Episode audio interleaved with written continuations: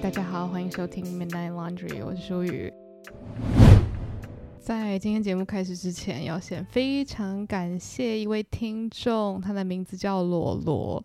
呃，这个讯息我真的收到的时候，我是吓歪，是非常幸福的吓歪，因为这是本节目第一次收到听众赞助。那罗罗呢，他就是留言给我说，《Midnight Laundry》是我最喜欢的 Podcast 节目，睡前听到你的声音，就觉得一整天的疲惫都被疗愈了。很喜欢劝服导读系列，谢谢你愿意创作这么优质的节目，超爱你，加油！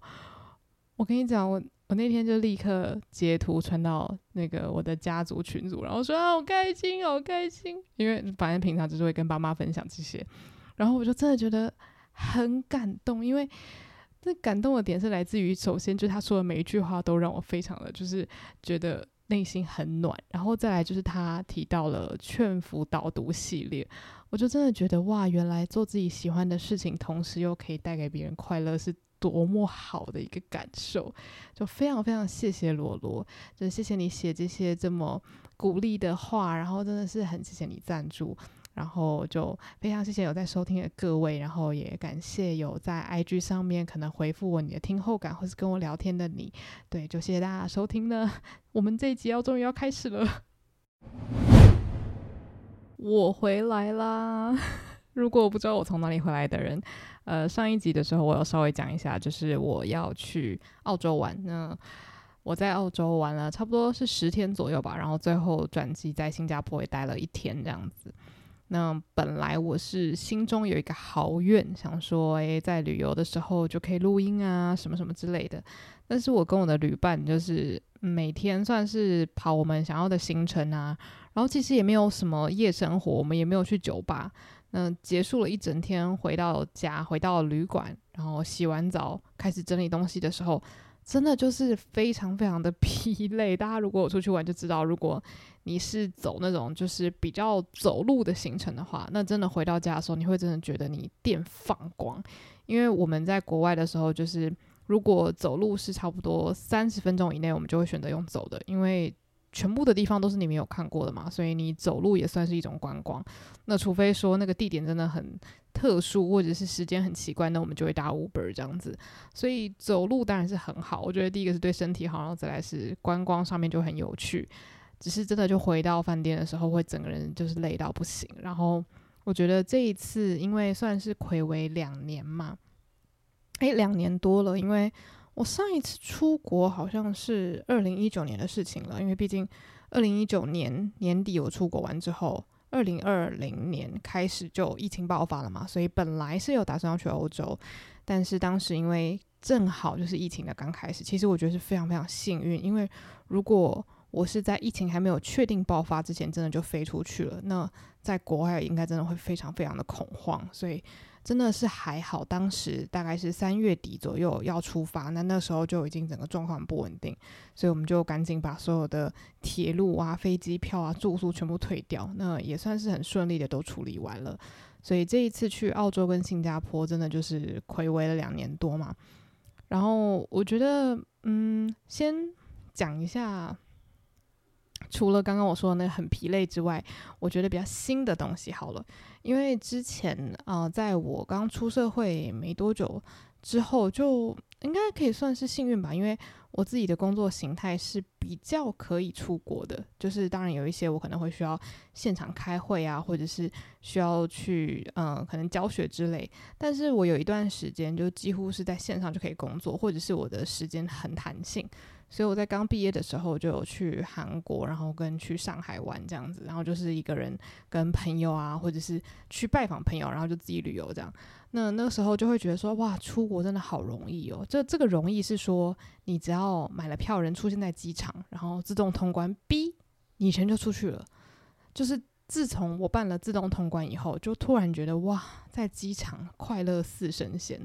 就会觉得说，就是当你回到家，或是你要从家里出发的时候，一切都好容易，好容易。那这两年多都没有出国，真的会突然有一种，就像是一个语言，你很久没有讲，然后你你突然要开口说，或者是今天突然叫我用台语要上台演讲，你会突然不知道说什么，那种感觉是很像的。就是曾经你跟这个东西是很熟悉的，可是因为两年多你没有练习，你没有出现，然后每一天你都看到新闻说，哪一个国家又改了哪个政策啊，或是我们自己台湾又有什么样的政策啊，然后你就会觉得哇，好像这些东西已经不再是我以前曾经知道的了。所以这一次我在出发之前，就是我不能说非常焦虑，可是我觉得身体真的是一个非常非常神奇的东西。嗯，我觉得最简单的例子就是，像是大考之前啊，我其实心理上不会很焦虑，因为你自己知道自己的斤两有多重嘛，然后你也知道你有多认真准备，所以说，其实，在考试之前我不会太紧张，因为假如说你准备的算是充足的话，就知道说啊，我努力了。那你准备不充足的话，那你就知道你就是要乱猜啊，就是。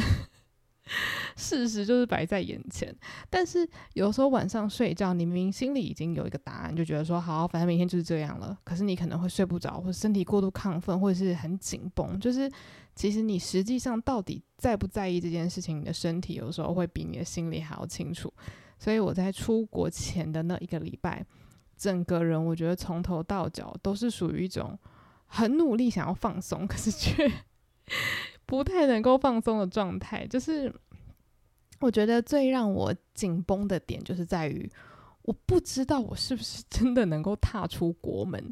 这是一种很不确定的感觉。就是你已经上网搜寻了，好，知道说这些东西准备好，然后呢，你只要身体怎么样怎么样，那你就可以出国呢。去到了另外一个国家之后呢，那个国家还有什么规定，就你都查好了，你都确定好了。可是因为这件事情，严格来说，有点像是此生第一次。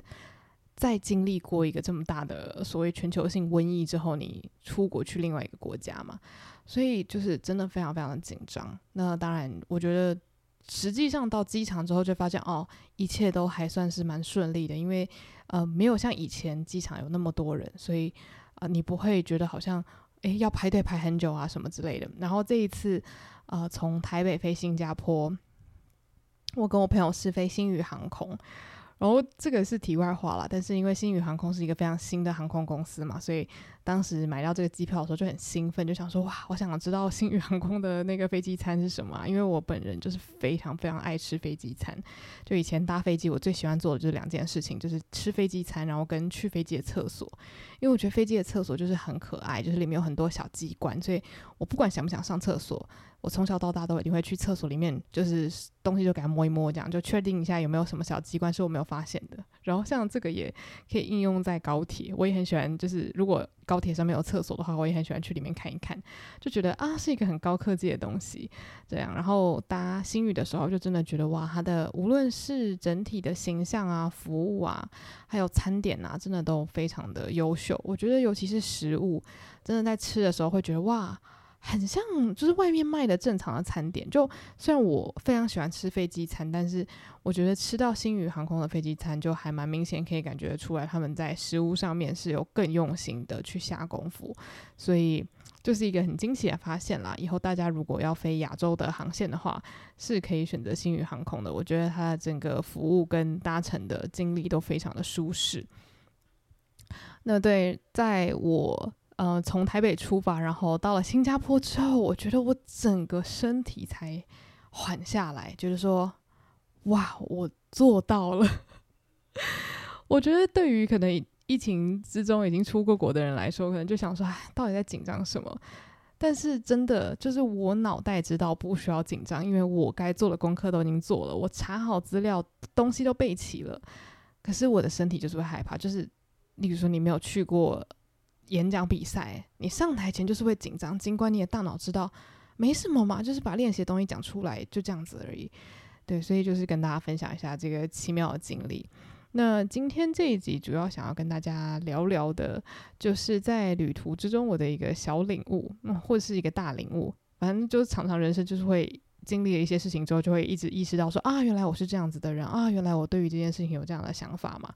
那其实本来啦。是想说啊，如果可以在旅途之中录音的话，那会很好。可是就像我前面讲的，很多时候就真的 会累得像条狗一样。然后再来是，我有带蛮多工作去国外的，就是啊、我们 podcast 有一些业配嘛，所以在当地我们是有录音，可是录的是我主 podcast 午后女子会的正规单集。那当下当然是觉得说啊，要是可以再录更多就更好。但是有时候你知道，录完音就已经快一点了。然后我其他的工作处理完也差不多，就是你知道每一天都想说啊，应该可以录音，应该可以录音，但是工作的事情弄一弄，诶，也差不多十二点，然后隔天早上又要继续旅游，就就发现说哇哦，就是如果你是真的要认真一整天在城市里面走路，然后晚上还要工作的话，其实是一个蛮忙碌的行程啦，这是第一次体验到。对，但是是蛮开心，就是可以这样子边工作边旅游，我觉得心里会很踏实啦。因为我自己不太喜欢那种，就是把事情全部放到一边，然后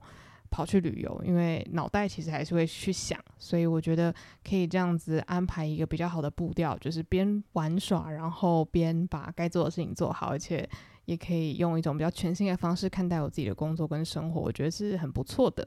对，那我觉得其实现在回来录音也好，因为可以用一个比较 舒适自在的方式录，不然如果大家听到我昏昏欲睡 也是不太好，对吧？那今天我想要跟大家分享，就是在我十天的旅程结束回来之后呢，我就再次确认了一件事情，就是我真的是一个非常非常需要一个人时间的一个内向人，这件事情。呃，我应该已经算是在节目中提过很多遍了啦。但为什么我觉得我这次会领悟到这件事情呢？主要是因为这一次我去的城市是墨尔本跟雪梨，就是在澳洲里面的话。然后再到墨尔本的时候，因为墨尔本是一个非常宜居，然后非常宜人的一个城市，所以我觉得它相对起来就没有这么的繁华吵闹。然后那时候我就跟我朋友一起走在路上嘛，然后我就跟他说：“哎，我觉得。”哦，相较于台北，这里真的是很早就睡着的一个城市，就是大概在五六点之后，就会感觉很像是台北的十点、十一点那种感觉。就街上都没有什么店是开着的，你想吃东西，你可能就只能去超市，就是那种。可能经营到十一二点的超市去买东西回家吃，要不然其实你没有什么选项。然后我就跟他讲说，其实虽然我是一个蛮喜欢自己一个人待着的人，然后我也不是很喜欢就是去夜店啊、酒吧待到很晚。可是当我真的身处在一个很早就睡着的城市里面的时候，我觉得好不习惯，而且我居然会有一种很没有安全感的感觉。然后这种安全感好笑是。呃，我很喜欢看到都市很繁华，可是大家不要来跟我讲话。就是我，我觉得在台北生活，就是会有一种很奇妙的感觉，就是我很习惯看到一个地方吵吵闹闹。然后，虽然我不喜欢去人挤人，可是当我看到一个城市灯火通明，然后每个人可能都在餐厅、在书店，或是在商家做自己的事情、逛自己街的时候，我就会觉得非常的安全。我觉得，当然直观来说，的确啦，因为就路亮亮的嘛，然后上面很多人嘛，所以呢，你就不会觉得说他在城市里走路很危险。那我觉得再来还有一种是很安心，就是知道大家都很开心的在做自己的事情，然后呃，你可以很安静的在这个城市里面。做自己，然后不会有人特别去觉得，诶，你你这个存在很很耀眼什么之类。我觉得在大城市里面，无论是心理上，或是我觉得在外表上，其实都有这样子的好处，就是你可以比较尽情的搞怪啊。那因为在城市里面什么人都有嘛，所以大家看到你觉得啊，见怪不怪。那我觉得墨尔本它也是一个大城市，没错，但是相较于呃东京、首尔或者台北这样的地方，我觉得我感觉上了。就是它会比较恬静一些些，但身为一个一直要在城市里面走路的人来说，晚上是真的会让我觉得哦，有一种很不一样的感受。但是呢，我自己非常非常喜欢墨尔本的，就是它的图书馆。大家应该就如果有去过墨尔本，或是有看过一些旅游文章的话，都知道大家都会推荐说一定要去那个 Victoria State Library。然后那个维多利亚图书馆呢，真的是。非常的美丽，因为它是一个比较稍微古典的建筑嘛，然后里面当然也有很现代化的一些设施啊，你可以在那边用电脑啊，然后 WiFi 也非常的好。然后我觉得，就是因为它有很多不同的空间，所以无论你有任何需求，你都可以在那边找到一个可以好好工作、读书的地方。然后我就发现，我不管到哪一个城市啊，就是那个城市可能会有很多不同的景点啊，或是地标之类的，但是我就好喜欢，就是看到当地的图书馆，或者是当地可以这样子好好坐下来看书的地方。然后我那时候就是因为有工作需求，就在。墨尔本的图书馆里面工作嘛，我我当下真的觉得就是梦想成真，就觉得哇，我终于可以在这个漂亮的图书馆里面待上两三个小时，然后认真做事，就是我是真的没有在观光，我就就是打开我的电脑，然后认真的在做的工作这样，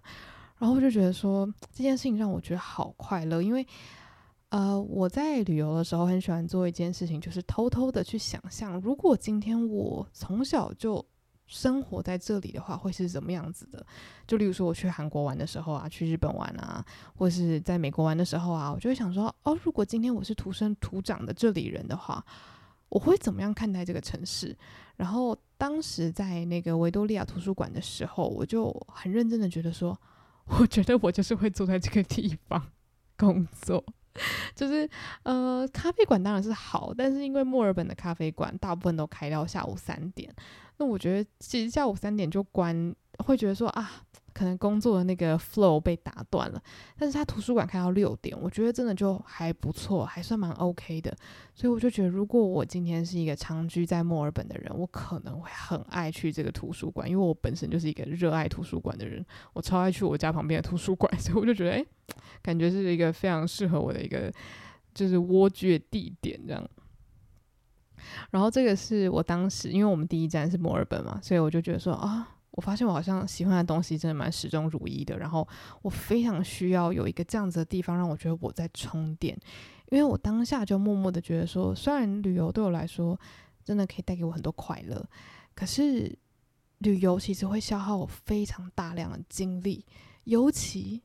在呃，应该说英语系国家旅游的时候，我更有这个感觉，因为大家都知道嘛，就是呃，大家如果看美剧的话，美国人就是非常喜欢 small talk，那好，英国也会啦，反正就是很多英语系国家大概都有这种文化，就是会稍微闲聊一下。然后我就是一个不是很会 small talk 的人，然后像呃，我之前曾经有跟朋友分享过，就是我很不喜欢讲干话，不是真的讨厌。讲干话，就是我跟我朋友当然也会，就是你知道讲一些废话，然后开开玩笑什么的，当然都会。可是就是当我在一个社交场合，然后要跟不熟悉或是刚见面或是很久没见面的人，呃，开玩笑或者是讲干话的话，会让我全身就是很紧绷，因为我会不知道要讲什么。然后我觉得在讲英文的时候，其实我觉得是一模一样的概念，因为我还是同一个人嘛，同一个硬体，只是换一个语言而已。然后要讲 small talk 的时候，我真的就觉得说，天哪！好花精力，就是就像是每一天都要进行一些简单的干话时间那种感觉。虽然 small talk 好像也不算是干话，但是就是对我来说，那个消耗的精力量是一样的。就是你每一天都要准备好，会有人来跟你说话。你在逛街的时候，人家会跟你打招呼啊，你今天过怎么样？你等下去哪里？结账的时候也会问你，或是 check in 的时候也会问你，吃饭的时候也会问你。然后就其实你就是简单的回复就好了。可是我跟你讲，就是不擅长 small talk 跟不擅长讲干话的人，就会做什么事情？就是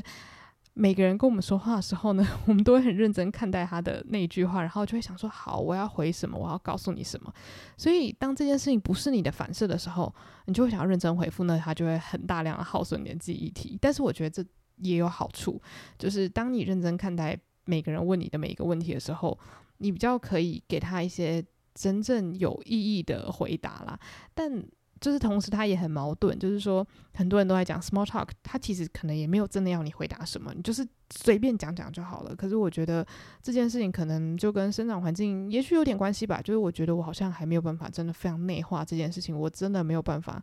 随便的 回答一个，就 good fine great。我觉得我头脑可以慢慢训练我这么做，但是我会需要花一点点时间，很认真的提醒我自己说，你现在就是反射性的随便说点什么，不要再想说要怎么认真回答了。对，所以这件事情在各个社交场合我都要认真练习。像之前我朋友是有跟我讲说，其实无论我是遇到新朋友，或是见到不熟的人呐、那别人问你什么东西，或是别人聊到什么的时候，你就是很轻松的去随意的稍微跟他讲说啊，是这样子吗？我以前也怎么样怎么样。但我觉得我还在这条路上慢慢的前进了，因为我很多时候都会有一种哦，我我对于这个话题，其实我也不太确定我有没有什么非常有意义的东西值得。就是给回应，那不如我就闭嘴，好好的听就好了。所以我很多时候真的就是在一个对话的群组里面，我只会很认真的听，然后心里就想说，嗯，到底要回复什么呢？有没有什么更好的东西可以把这个球丢回去，让对方觉得这个对话是对他有意义的呢？但是你在那边想的过程中，也许这个对话早就已经进到了一个不同的方向了，那你也就错失了可以回答的机会。那我觉得，对于很熟悉的人，他们可能会觉得哦，没关系，反正你就是这种人。然后他知道，当你真的有一件非常想要回应的事情的时候，你一定会开口。但对于不太熟悉的人，他可能就觉得哦，你这个人怎么那么闷，或者你这个人怎么冷冰冰的？对，所以刚刚是在讲 small talk，我不知道为什么会突然讲到这里。但总之，我又在这个部分小小的领悟到了，就是我的这个特质这样子。然后再来，我们就去了雪梨嘛。我们在墨尔本大概待了四五天左右吧，然后就去到了雪梨。然后一到雪梨就发现，哇，真的是差蛮多的。就是尤其是我们在墨尔本，呃，除了大量的走路看一些城市里面的地标之外，我们还有去看那个动物啊，就去看袋鼠啊，然后去看小袋鼠，然后还有无尾熊，就是有去一个算是 tour 这样子。然后真的是非常非常的快乐，我真的觉得很值得，因为这些动物真的都太可爱了，尤其是无尾熊。我看无尾熊，我就觉得说我看到了梦想的自己，每天就是一直吃，一直吃，一直吃，一直睡，一直睡，一直睡，然后看起来好开心，然后就这样子很爱困爱困的，就非常的萌。对，那一到了雪梨之后，就发现哇，这个地方真的是城市感满满。它跟台北，但我不会说他们长得很像，可是它给我的感觉是蛮像的，就是嗯。当然好走啊，然后跟很宜人这部分，当然雪梨是做得非常好。就是在那边的话，我觉得很适合喜欢跑步的人，就他那个步道设计也真的是赞赞赞。但我觉得它给我很熟悉的感觉，就是在于它非常的热闹，然后一直到蛮晚的时候，都还是有人在路上走动，然后感觉大家还是很享受在外面跑跳的感觉，所以你走在路上也会相对的觉得还蛮有安全感的。当然，你说你要跟东京、首尔比的话，可能还是没有这么疯狂啦。可是我觉得相对墨尔本，就是会很有那种城市的霓虹灯感。然后我当下就觉得说，哇，这个地方真的是我一到我就会有一种很。安心，然后很准备好，就是哦，我对这个地方了如指掌的感觉，这应该是一个错觉啊。我对雪梨非常的不了解，因为我们在那边也只有待也是四天多而已。但总之，就我觉得这两个城市就立刻让我觉得很不一样。然后呢，在第一天探访雪梨的时候，就是慢慢走它那个步道，要走到雪梨歌剧院嘛。那它那边有一个做得非常好的，就是沿着算是海水这样子建立的一个。嗯，步道，那你可以跑步跟走路，然后慢慢只要沿着那个路线走，你就会走到雪梨歌剧院。然后在那个步道呢，边走边看的时候呢，我就看到了旁边就是有草坪嘛，就是一片绿油油的，然后可能就会有很多家长啊带着他们的宝宝啊在草地上面跑步啊，或是有人就会坐在路上的那种椅子啊，可能就发呆啊，看水啊，然后看天空啊。然后我当下就觉得哇，我真的好想要，好想要在这边，也许住两个月，然后就拿着我的小说，然后躺在草地上看书。我就突然觉得说，天哪！如果我现在就可以立刻变出一本书，然后躺在那边的话，人生真的不能再更美好了。这个时候又是第二次领悟到，哇，真的是。牛迁到北京还是牛？我想做的事情，其实老实说啦，我在我现在的家里也可以做得到。那当然，我家附近的草皮我是没有躺过啦。只是我就觉得，我真心内心很渴望的事情，其实就是那些，就是可以好好的发呆，然后。看着大自然，然后看书，哇，看书真的非常重要。我在墨尔本喜欢图书馆，然后我在雪梨，我想要在草皮上看书，我就真的觉得哇，我对自己的了解是是蛮准确的。我真的是一个非常非常需要自己的时间，然后非常需要跟我喜欢的东西待在一起，才可以感觉到被充电的一个人。然后在旅游的时候，我就发现说，真的就是旅游它带给我快乐。可是我需要去充电来感受这个快乐，所以像之前很多人都会说，旅行对他们来说是充电嘛。对我来说的话，旅行带给我快乐，可是它是放电。就像我前面讲的，就是我需要花很多精力来享受这样子的快乐。所以我觉得，也许它给我的感觉就很像是见到。从来没有见过的新朋友，就是虽然我自己可能对社交会有压力，可是当我今天要去见到一个我可能没见过的人，可是我很期待可以跟他说话的话，我觉得我是。抱持着一种，我今天就是要耗光我的精力来享受跟这个陌生人，或是跟这个陌生朋友说话的感觉。这样讲应该不会很抽象吧？就像是假如说你今天去见你老朋友，你知道你跟这些老朋友聊天，你就是一个充电、充电、充电，因为你超自在，然后你超了解他们，他们也很了解你，所以你们对话的时候没有任何一点的，就是你要需要伪装，或者需要好像炒热气氛。那有的时候你见到新朋友，你很紧张，可是你很期待跟他对话，或者是你很期待可以听他分享什么什么东西。那可能你回到家，依然会觉得说，哇，今天真的哦好累好累，可是好值得。我觉得大概就是那种感觉吧，就是旅游，你回到家的时候，真的会觉得哇，家里真的还是很好。可是你去国外体验到那些东西，依然会成为你非常珍贵的。记忆嘛，然后你回到家之后，你就会觉得哇，我可以用新的视角来看待我的生活。就算只有几天，就像我只去十天，我不是去一年嘛，可是我还是觉得它让我有一种哦。好像我又可以用一个更不一样的方式来看待我现在的生活，或者是我可不可以尝试更多不同的可能性？那尽管我好像在做一样的事情，是不是其实有很多东西还有别种可能？类似像这样子，所以我觉得，对，就是对自己更了解之后，其实就知道，如果以后要来安排行程，或是以后如果我想要去澳洲，可能待久一点的话，我该做些什么？因为我真的觉得，对我来说最棒的旅游，就是当你对一个地方稍微有一点了解之后，你下一次再去，你就可以用一个真的是完完全全符合你个性的方式，在那边旅居。我觉得对旅游跟旅居是不太一样的，虽然旅居可能是需要比较长时间，但我觉得一两个月也许也可以采用旅居的方式。就像是打个比方来说好了，韩国应该是我去过最多次的国家，